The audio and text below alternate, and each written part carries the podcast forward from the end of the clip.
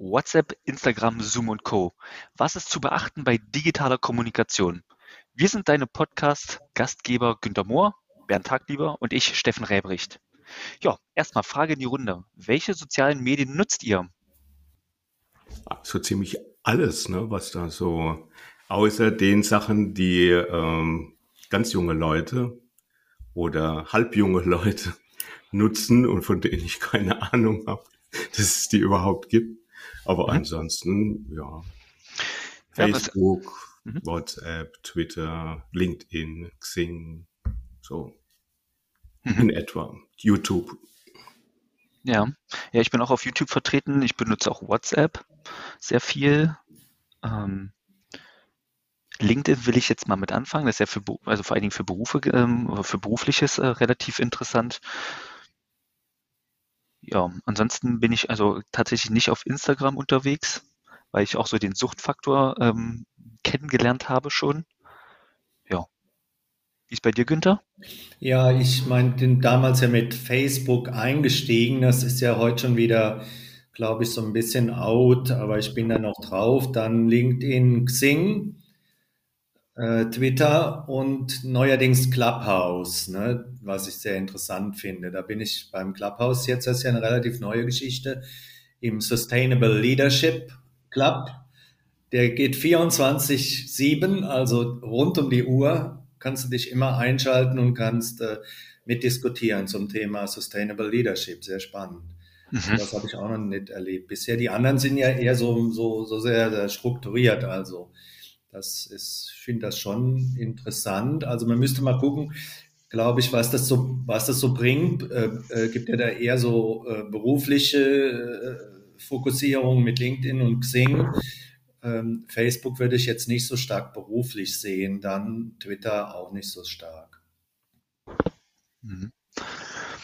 Was seht ihr denn also aus psychologischer Sicht, was was müsste man eigentlich beachten? Oder, oder was, was, also welche Besonderheiten gibt es denn eigentlich bei Social Media?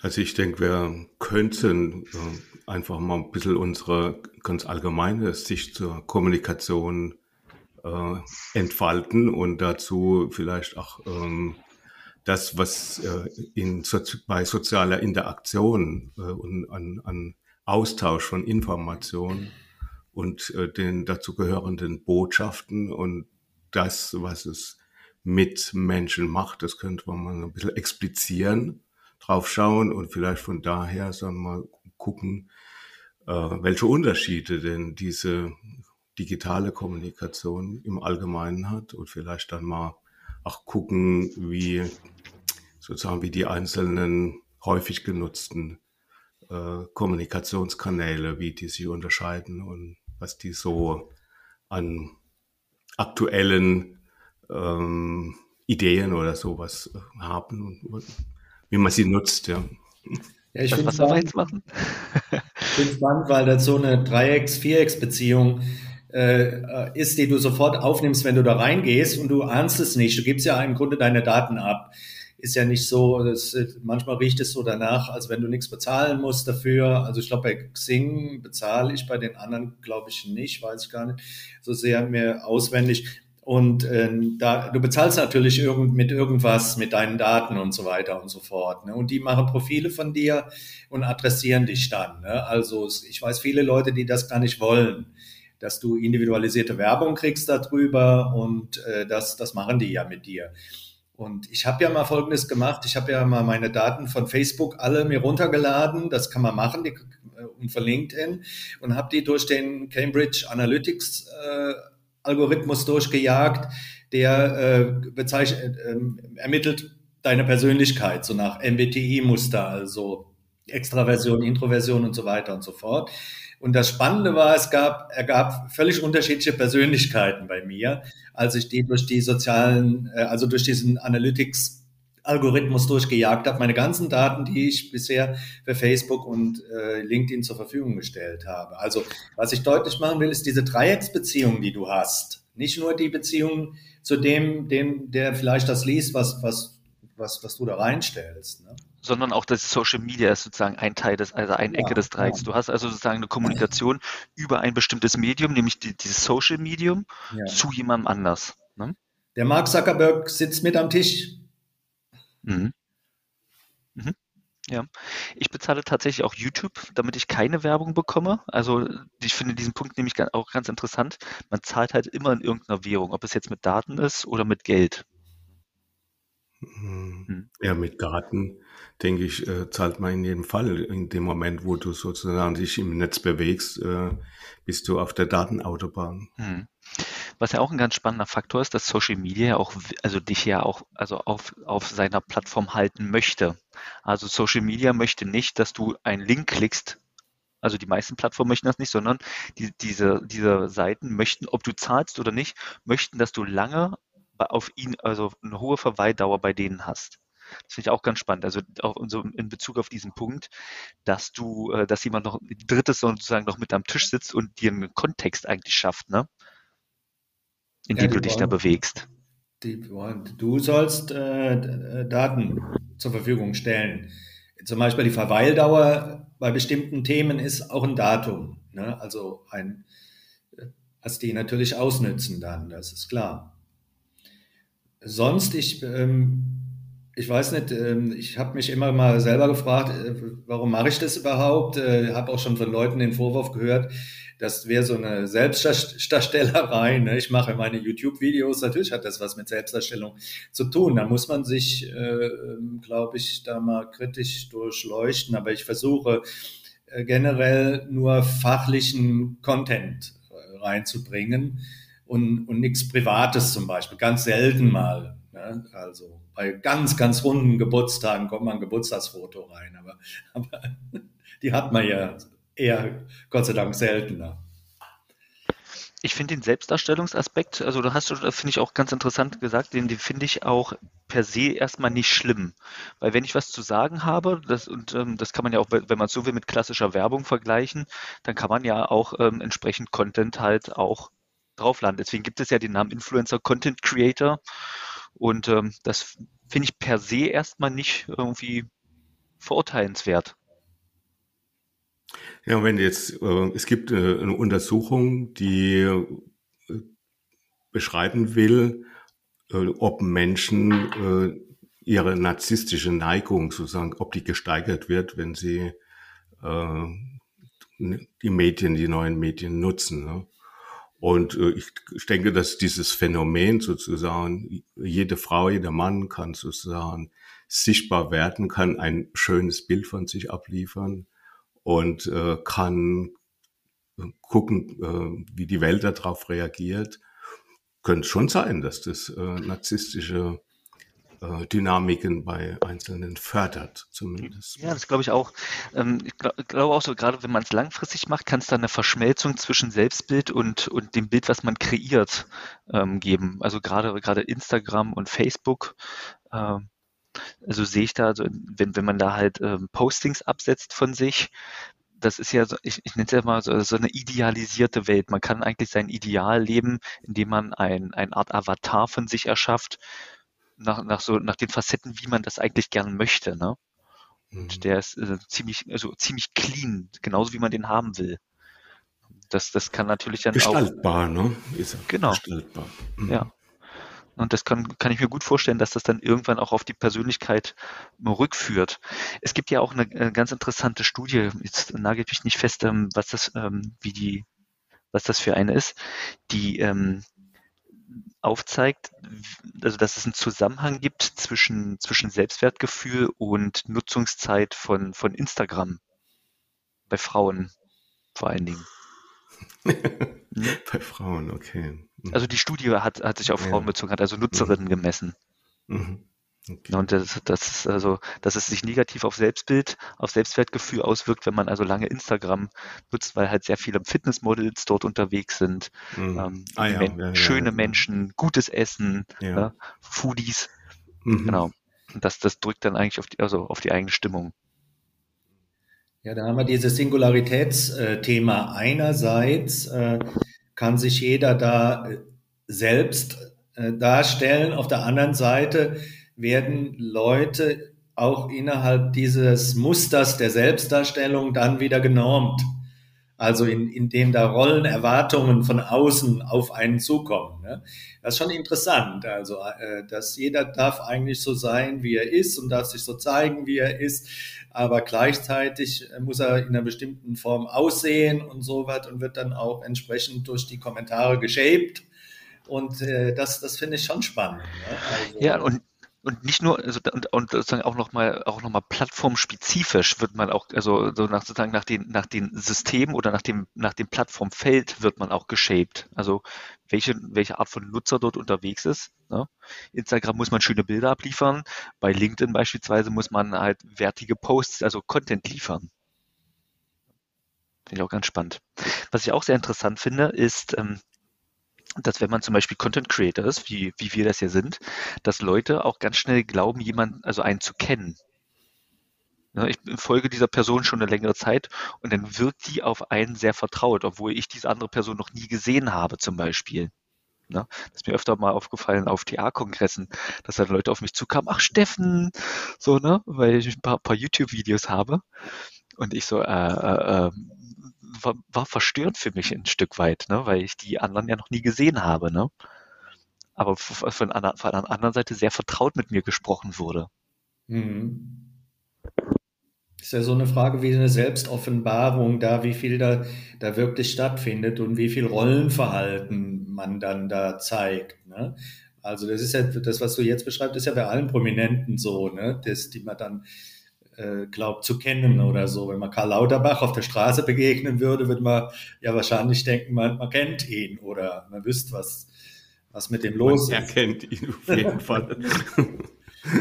Ich wollte noch einen anderen Punkt mal sagen. Ich glaube nochmal, wenn wir bei den sozialen Medien sind, dass die äh, jetzt in der Corona-Zeit total wichtig und gut waren. Ne? Nämlich viel Kontakt von Menschen erhalten haben, äh, wenn, man, wenn man sich diese Corona-Pandemie jetzt vorgestellt hätte in einer Zeit, als auch kein Internet gab, ist ja der Wahnsinn. Ne? Da wäre das, das Einsamkeitsthema und das weniger Verbundensein Thema für die, für die Menschen noch viel, viel größer gewesen, als es, als es jetzt war. Also das ist, finde ich schon interessant, dass so eine weltweite Pandemie in dem Moment so auftritt, wenn man gerade, Internet ist ja noch nicht so alt, das haben wir ja seit 30 Jahren jetzt, äh, zur Verfügung haben. Also ich kann, will jetzt mal auf die positive Seite gehen, dass es ein Segen ist, dass es diese sozialen Netze gibt dann. Ja, da gehe ich auch voll mit. Ich will auch nicht darauf verzichten. Also vor allen Dingen, vor allen Dingen Messenger wie, Inst, äh, für, wie WhatsApp zum Beispiel oder auch Zoom oder auch, auch Podcast jetzt. Ähm, das, also auf, das, auf diese Möglichkeiten will ich nicht verzichten. Also da bin ich, da bin ich ganz bei dir. Und da würde ich vielleicht sogar noch einen, weiteren Bogen schlagen. Also wie können wir eigentlich konkret das noch nutzen oder, oder welche, welche Gefahren gibt es wirklich bei der Nutzung eines Individuums? Sagen wir mal WhatsApp, das haben ja die meisten oder Telegram oder Signal. Also welche, welche Gefahren da eigentlich auch lauern in der konkreten Nutzung für, also für die Einzelperson mit anderen? Also ich glaube, dass es, ich sage mal so, sowas gibt wie aber ich zu sehen ist gut. es. Äh, also ich höre dich, ja, Bernd. Ja, aber ich sehe keine, ich sehe keine, ähm, bei mir keine. Das macht nichts, äh, höre ich trotzdem. Okay, also die geht, die Aufnahme. Äh, ja, wo war ich jetzt? Wo war ich?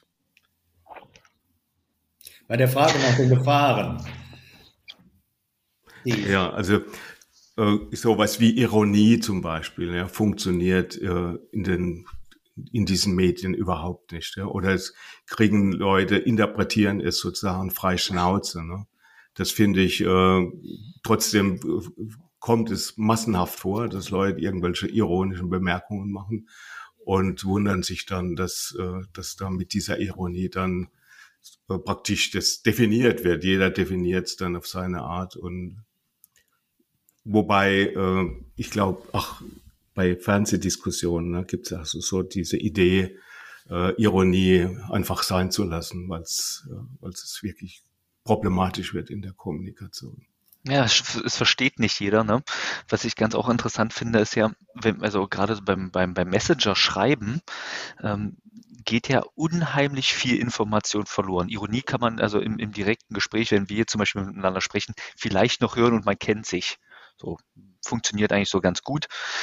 Hm, aber, aber beim geschriebenen, beim geschriebenen Wort dichtet man sich ja selbst den Ton so mental dazu von dem, was man glaubt, wie diese Person so ist. Und diese, also und, und ich glaube, viele Leute machen oder unterliegen diesem Irrtum, diese selbstgedichtete Tonalität für bare Münze zu nehmen und reagieren dann natürlich ganz entsprechend. Und ich glaube, dass es wichtig ist, also wenn man also zum Beispiel mit Messengers oder allgemein also textet mit Leuten, dass man sich dessen gewahr ist, dass man, dass man eigentlich keinen Ton hat. Hm. Und dann eigentlich immer vom Besten ausgehen sollte. Das ist jedenfalls meine, meine Herangehensweise. Ich gehe immer vom Besten aus, was da geschrieben wird. Ich überlege, wie könnte es gemeint sein und nehme immer das Beste. Hm. Also was auf jeden Fall ein, ein ernstes Problem ist, dass natürlich die, äh, die, die Botschaften, ne, die über nonverbale, also über Mimik, äh, Körperausdruck und so weiter und das, was wir so, die, die Tonalität, dieses Paraverbale, ne, was äh, auch noch mal Botschaften, das fällt alles weg und es bleibt tatsächlich dann im Grunde genommen das geschriebene Wort bleibt übrig. Das heißt, äh, welche Botschaft steckt in diesem geschriebenen Wort? Äh, und ich würde es mal behaupten, dass der Kontext, das heißt also in welchem Kontext äh, äh, kommuniziere ich hier und situative Elemente. Das heißt, was passiert denn gerade? Vielleicht während meiner Kommunikation, also irgendwelche Leute antworten, setzen was dazu ab, äh, dass diese zwei Elemente die Diskussion und den Verlauf stärker prägen als das gesprochene Wort. Ich meine, da kann, äh, da ist natürlich was dran, ist, ist absolut reduziert. Ähm, und ähm, wir es gibt ja die verschiedenen Kommunikationskanäle, damit wir besser interpretieren können. Ne? Also und wenn man nur die, die, die Worte hat, also quasi etwas, Worte sind was, so, so, so, eine, so eine auditive, äh, analoge Form, also die, dann, dann, dann fehlt an vielen Stellen etwas. Das glaube ich auch. Das ist ein, ist ein wesentlicher Punkt. Wir können ja wir könnten ja vielleicht nochmal ganz kurz ähm, ähm, aufführen, welche, welche Kommunikationskanäle haben wir denn in der präsenten Kommunikation, dass wir das also für unsere, unsere Hörerinnen und Zuschauer vielleicht nochmal ähm, noch aufgreifen. Was meinst du mit präsenter Kommunikation jetzt? Naja, wenn, wenn, wenn man also gegen, sich gegenüber ist, also in Person, welche, welche Kommunikationskanäle gibt es denn eigentlich, die wir, in, also die wir zur Verfügung haben, um diese zu interpretieren, die dann bei Social Media vielleicht wegfallen? dass wir das nochmal verdeutlichen. Also zum Beispiel, wir haben natürlich das gesprochene Wort, wir haben den Stimmton, wir haben eine Mimik, wir haben eine Körpersprache. Ja, du hast alle also Sinneskanäle, da kommen ja äh, der Geruch, ne, der, der Geschmack, den du im Moment hast, also dann das gesamte visuelle Bild, das räumliche Bild und sowas ja. kommt ja noch noch dazu. Also man befindet sich also in unterschiedlichen Kontexten auch, wenn man im, im, Social Media unterwegs ist, während man sich also in Personen in, einem selb, in demselben Kontext befindet. Ja, du hast nur oft eine Ahnung, wo kommt jetzt jemand gerade her und wo wird er wieder hingehen oder sitzt er in seinem privaten Büro oder sitzt er woanders in einem gemieteten oder sonst was. Das sind ja alles äh, interessante Fragen, die bei der Interpretation des, des Inhaltes, den man hört, äh, eine große Rolle spielen. Ne? Und deshalb mhm haben die Leute da verschiedene Präferenzen. Und äh, das, das merkt man ja, die reagieren dann ja auf, äh, auf Sprachnachrichten auch sehr, sehr unterschiedlich, weil da ungeheuer viel Projektion dann drin ist. Du projizierst die ganzen Felder, äh, wo du keine, keine tragfähige Information hast. Mhm.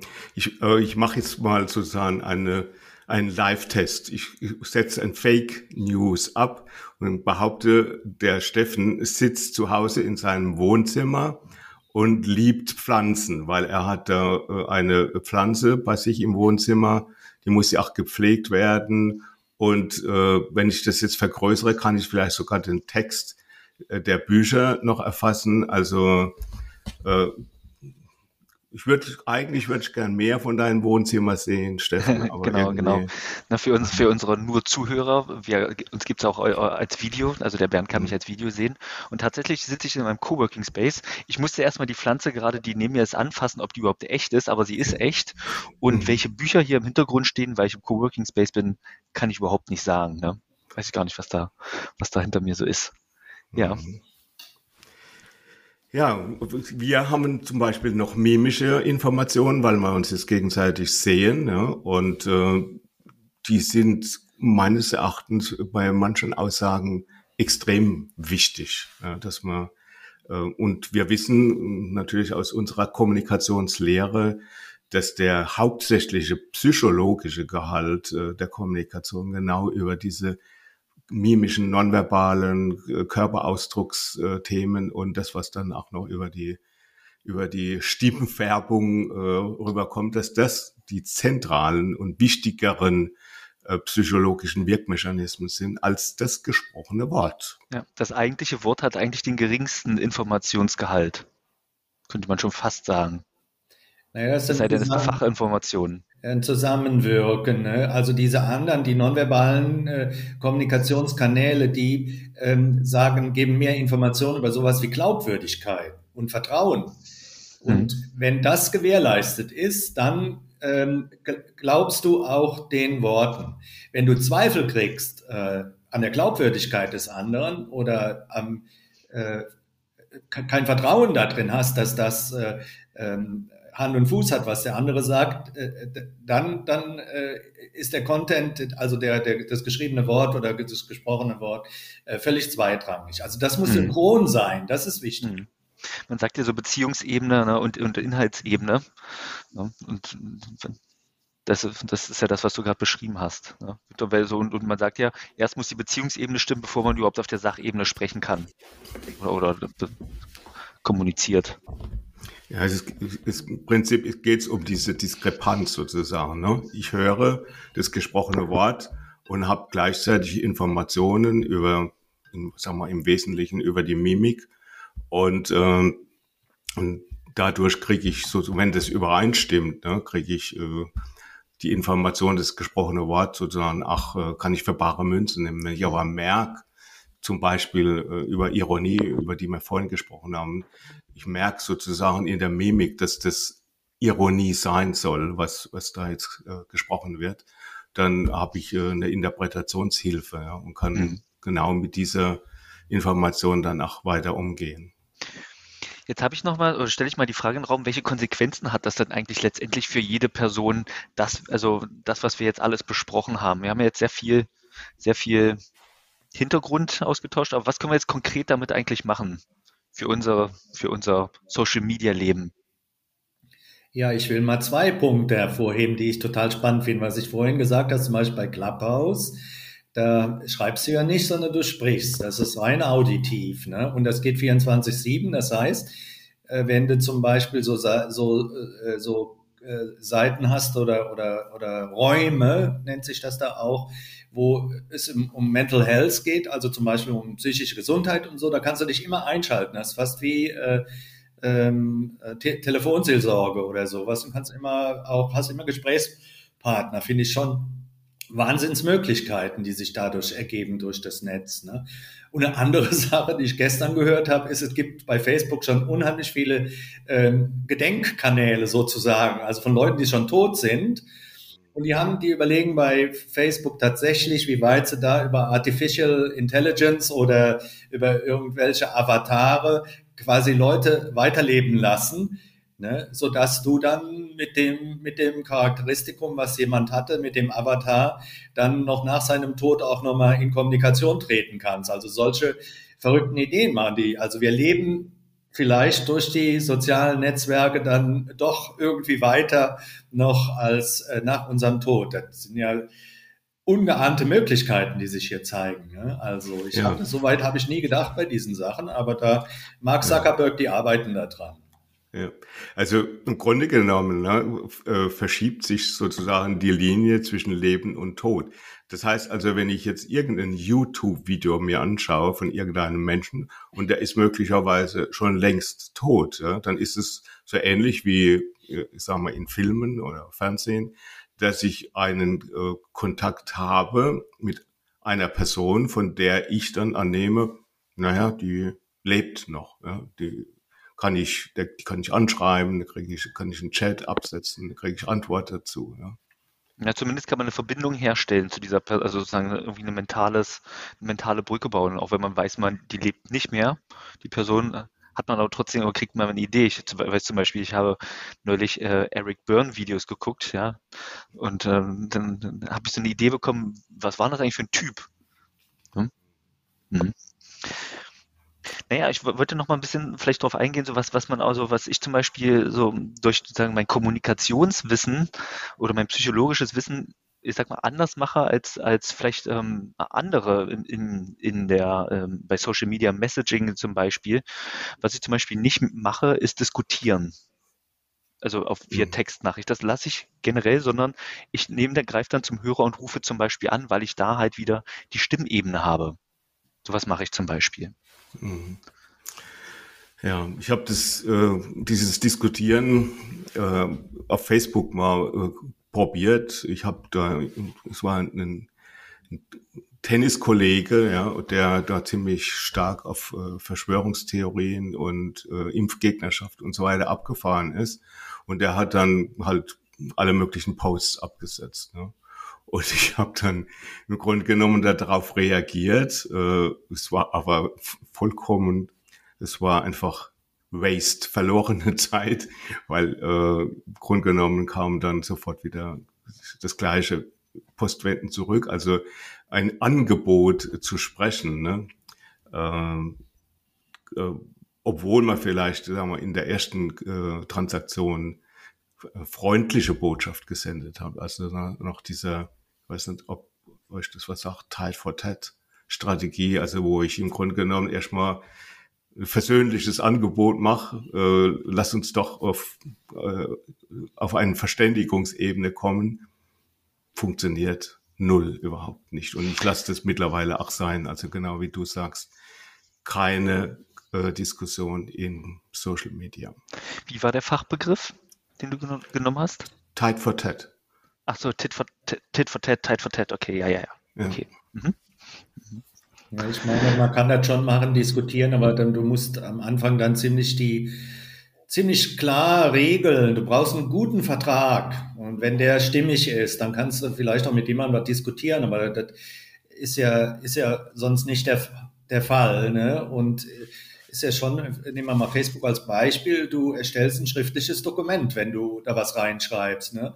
Schriftliche Dokumente in, in, sagen wir mal, in Diskussionen oder auch in Streitigkeiten waren früher etwas wie ein Rechtsanwaltsschreiben. Ne? Mhm. Und das, das hat ja eine ganz andere äh, Bedeutung dann in dem Moment, du, was du dann da absetzt. Und dann kommen die ganzen Schwierigkeiten, die wir eben gesehen haben, mit dem, äh, wie wird verbales äh, oder geschriebenes interpretiert, kommen noch hinzu. Also ich denke, dass das wichtig ist, was du sagst, Steffen, dass man davon, von irgendwelchen, wenn es äh, Kontroversen geben kann, ob Streitigkeiten oder nur in Diskussionen, das, das kann man nur machen, wenn man einen guten, tragfähigen Vertrag vorher hat. Ja, und das, das setzt einiges voraus. Und wenn man das Gefühl hat, man kriegt den nicht mit jemandem, dann, dann sollte man es nicht machen. Mhm. Was meinst du zum Beispiel also mit, mit tragfähigen Vertrag? Also mir kommt jetzt gerade der Gedanke, also ich kann mit so einer Person vielleicht ähm, im, im, Chat äh, diskutieren, wenn ich die gut kenne, weil ich weiß, wie die reagiert. Das wäre für mich, sage ich jetzt mal, so ein impliziter Vertrag. Aber wenn ich jetzt eine Person nicht kenne bei Facebook, wie, wie soll ich da einen Vertrag schließen? Mhm. Ja, explizit. Musst du, ja, Mach mal ein Beispiel bitte. Ja, muss, man, muss man schon verhandeln, ob es in Ordnung ist, äh, eine kontroverse Position oder Meinung zu äußern und so weiter. Muss ein, ein, ein, also um Erlaubnis fragen. Bitte? Also um Erlaubnis fragen, ob man das, ob das, ob das gewünscht ist, ob das passend ist. Na, das wäre jetzt zu viel gesagt. Erlaubnis ist jetzt einfach eine Frage und ob der andere äh, das mitträgt. Ne? Hm. Also Erlaubnis wäre für mich zu viel gesagt, sondern also, ob man da eine gemeinsame Basis hat, die muss man erstmal herstellen dann. Und mhm. äh, ich, das, ich finde, es ist richtig schwierig, ne? weil du siehst ja den anderen dann auch wieder nicht. Dann kann der ja sagen, ja, gar kein Problem und so, ne? Natürlich. Und äh, so wie ich sage mhm. jetzt, wird auch schon klar, dann, dann hast du keinen tragfähigen Vertrag eigentlich. Ne? Mhm. Also das, mhm. die psychologische Ebene, Bernd, du hast sie ja eben schon mal angesprochen, die, die stimmt dann nicht. Mhm. Und die ist, die ist aber schwerer zu testen, weil wir diese, was wir eben gesagt haben, wir die Bedingungen ja nicht haben, die anderen Kommunikationskanäle zu sehen. Deshalb ist ja Vertrauen und Glaubwürdigkeit äh, in diesen Kommunikationen äh, nicht so klar, wenn ich jemanden nicht mhm. kenne. Mhm. Ich würde auch gerne noch ein, auf eine Sache eingehen, nämlich auf das Thema Likes. Likes ist ja, ist ja ein großer Bestandteil bei, von, von vielen Social Media Kanälen und was ich so sehe, ist, ähm, dass, also, dass, dass viele auch so an, an sich ein bisschen an diese Likes binden mit ihren Posts. Und ähm, auch das Likes geben ist natürlich also ist jetzt auch die andere Seite dazu. Und wir waren ja so gerade bei dem, beim konkreten Umgang mit damit. Und was ich, ich sehe eine große Gefahr in diesen Likes, weil sie eigentlich, also in der Transaktionsanalyse würde man sagen, das sind Plastic Strokes. Also man kriegt eine Aufmerksamkeit, ähm, durch, wenn man irgendwie einen Post absetzt, durch andere, aber das ist eine, Aufmerksamkeit, die nicht innerlich wärmt und nicht nährt. Also man braucht dann sozusagen eigentlich wieder Neues und ähm, hm. kann dadurch also, also eine, Steffen, Abhängigkeit entwickeln. So von, ja, von Steffen, ja. Idee. Also jetzt mache ich was Provokantes. Ich sage jetzt, zehn Plastikstrokes sind einen echten Stroke wert. Und äh, 20 dann halt zwei echte Strokes. Also und bei 200 äh, Likes bist du, hast du dann schon eine ganze Menge echte Strokes eingesammelt. Mhm. Ja, da geht es ja oft auch um Geld. Ne? Likes bestimmen den, den Algorithmus und so weiter, von bei YouTube zum Beispiel und dann, mhm. äh, wie weit du dann monetarisieren kannst und so weiter und so fort. Ne? also es ist eine Währung eigentlich. Naja, das ist, das ist, das ist ja, das ist ja jetzt die strategische Ebene, die ihr aufruft. Aber ich rede jetzt von der Person, die einen Instagram-Post absetzt und sich darüber freut, oh, guck mal, ich habe so, viel, so und so viele Likes dafür bekommen. Ja. Diese Ebene meine ich. Ich wenn sie sich nicht... freut, wenn sie sich freut äh, über diese Likes, dann sind tatsächlich das, was wir dann so Anerkennungsanteil des Strokes nennen, äh, hat funktioniert. Ich würde das auch nicht als Plastikstroke abwerten dann oder werten. Ich glaube, das ist auch kulturell sehr unterschiedlich. Ich habe oft von den Japanern Likes zu meinen Beiträgen. Damit meinen die, dass die gesehen haben, dass ich irgendwas gemacht habe. Ne? Das reicht mhm. das schon. Ich glaube nicht, dass die sich halt immer übersetzen lassen und dann äh, tatsächlich zum Inhalt irgendwas machen, aber das ist eine Höflichkeitskultur, äh, behandelt sowas ja. auch schon wieder ganz anders. Und es, und es ist trotzdem, ich finde es auch wertschätzend dann. Oder, mhm. ne? Also insofern weiß ich nicht, ob das, ob das Konzept der, müssen wir mal überlegen mit, mit den, was für Formen von mhm. Strokes das, das wirklich sind. Ne? Also ähm, ich per se finde ich es auch also okay, man, also Likes zu bekommen. Ich freue mich natürlich auch, wenn meine Videos Likes bekommen. Was ich, was ich, ähm, was ich versuche, ist oder worauf ich achte, ist, dass ich mir meine Aufmerksamkeit von Personen hole, die, ähm, die in meinem echten Umfeld sind, um mich nicht abhängig zu machen davon. Darum geht's mir eigentlich. Weil ich glaube, dass es doch inzwischen einige gibt, die halt sich ihren Selbstwert über Posts holen. Das ist meine, meine Hypothese, die ich habe. Ja, aber da steckt äh, die Idee dahinter, dass es im Grunde genommen zwei Beziehungsebenen geben kann, die vielleicht miteinander konkurrieren. Einmal die Beziehungsebene über, über die Medien sozusagen. Also ich kann ja mit x-beliebigen Menschen weit weg äh, Kontakt aufnehmen und äh, Beziehungen pflegen. Und äh, dann gibt's eben die Mittel, also die Währung, zum Beispiel Likes oder wie oft werde ich erwähnt oder so. Also das all dieses und ich kann sozusagen analoge, direkte menschliche Kommunikation.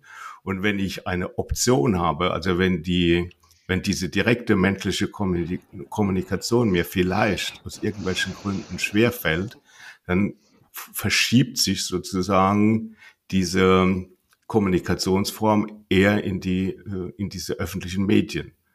Und äh, darin könnte man ein Problem sehen. Ne? Also dass vielleicht junge Menschen, gerade besonders junge Menschen, diese etwas möglicherweise einfachere äh, Perspektive oder Möglichkeit wählen, in Beziehung zu, mit anderen zu treten. Was, was, was ich jetzt so, so das Thema bewege ich jetzt auch gerade mental, was ich so, so gerade so für mich so feststelle, ist, wahrscheinlich ist eine Kombination ganz, ganz sinnvoll. Also, dass ich Likes, ja, kriege ich auch gern, habe ich ja schon gesagt, aber auch darauf achte, dass ich immer in der realen Welt, also mit echten Personen, äh, mir, mir meine Aufmerksamkeit hole, weil ich weiß, ja. dass, dass ich das brauche. Also für mich tut, mir tut das gut und darauf achte ich auch, dass ich Leute in echt treffe, dass ich also nicht nur digitale Freundschaften unterhalte. Das ist so ein, ein, ja, eine Konsequenz des Umgangs mit, äh, mit Social Media bei mir. Ja, ich glaube, das ist schon ein Generationenthema insgesamt. Mhm wie man damit umgeht, ob man damit, äh, damit mit, mit, mit Facebook aufgewachsen ist oder ähm, da, da drin lebt oder nur die Kommunikation darüber realisiert oder ob das später so in das eigene Leben reingekommen ist, nachdem er schon ganz anders sozialisiert war. Also deshalb, ich, ich habe da merkt er, dass ich da sehr vorsichtig bin, irgendeine Antwort zu geben, weil ich mich da in jemand, der 20 oder 25 Jahre alt ist oder geschweige denn 15, 16 überhaupt nicht reinversetzen kann. Ich weiß nicht, wie das mhm. ist. Keine Ahnung. Also mhm. du musst also einfach mal auf TikTok gehen und dann kriegst du ein bisschen mehr Ahnung, Günther, dann. Naja, ich, ich, ich habe das spaßeshalber mal gemacht. Ne? Tatsächlich mir mal diesen Kanal da äh, geöffnet und mal geguckt, was sich da so tut. Das ist eine Welt, die äh, mir doch sehr, sehr weitgehend fremd ist. Mhm. Naja, was ich ja höre, ist ja eigentlich dann so, wenn du sagst, dieses Generation-Thema aufmachst, ähm, geht es eigentlich, oder letztendlich geht es ja sowieso darum, zu experimentieren und also sozusagen diese Ebene, diese auch diese persönliche Ebene einfach mit in den Aufmerksamkeitshaushalt, den jeder Mensch einfach auch braucht, mit mit zu bedenken und, und sozusagen eine Balance zu finden zwischen Social Media Aufmerksamkeit und echte Aufmerksamkeit.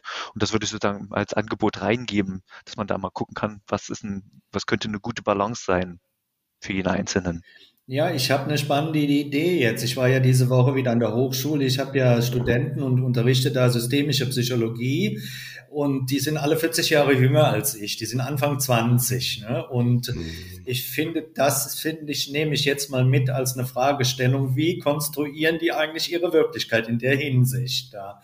Muss ich mir noch ein bisschen differenzierter überlegen, aber irgendwie weiß ich es gar nicht so sehr und das war ja auch total spannend. Die kommen ja jetzt an die Hochschule zurück, wieder Präsenz, waren jetzt erstmal in den letzten jungen Jahren anderthalb Jahre weggesteckt irgendwie, aus, so, so weit es ging, aus der Öffentlichkeit zurückgezogen. Die haben natürlich das nicht immer eingehalten, aber waren auch sehr stark in die Netze reingeschoben worden, dann nochmal durch durch diese Pandemie. Aber ich nehme das einfach mal als Fragestellung jetzt für mich mal mit, das das nächste Mal mit denen zu diskutieren. Das, das finde ich sehr mhm. spannend. Mhm. Ja, dann würde ich vorschlagen, wenn es nichts weiter ist, würde ich einen Punkt machen in Bezug auf die Zeit. Und das nächste Mal beschäftigen wir uns mit Ideologien und Populismus. Was ist das überhaupt und wie kann man damit umgehen? Danke fürs Zuhören. Ja, vielen Dank. Wir leben weiter im Netz. Ja. Wir bleiben im Netz.